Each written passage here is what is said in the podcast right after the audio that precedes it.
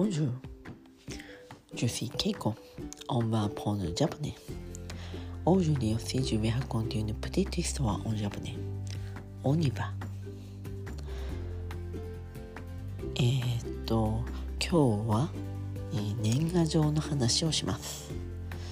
日本では、えー年末に、まあ、12月の最後に、えーはがきに、えー友達のために、えーボナネ、まあ、明けましておめでとうございます。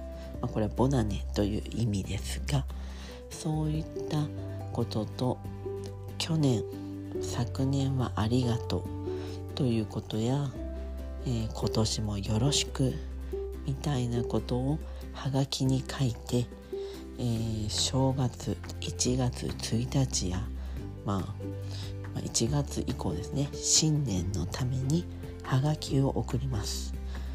これを年賀状と言います。これは年末の、まあ、25日ぐらいまでに送ると1月1日に、えーみんなの家に届きます。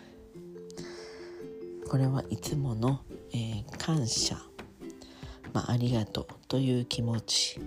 そして今年もよろしくという気持ちを、えーいっぱいメッセージを書いて、えー友達や、えー学校の仲間会社の同僚などに送ったりします。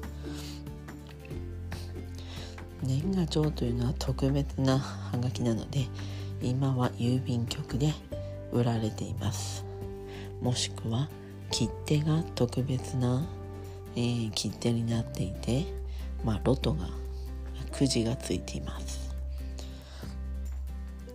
そして、まあ、もしその前の年、まあ、今ですね今年1年間で家族が亡くなった人などは、えー年賀状は出しません、まあ、なぜなら年賀状はとてもおめでたいことなので、えーまあ、家族が亡くなったりとかした場合は年賀状は書かないというハガキを12月までに送ります、えーそれは喪中はがきと言います。そして、えー1月1日、えー年賀状を受け取ります。最近では年賀状はかなり、えー出す人は減りました。なぜならメールで、えーまあ新年の、えー明けましておめでとうというメールを送ることができるからです。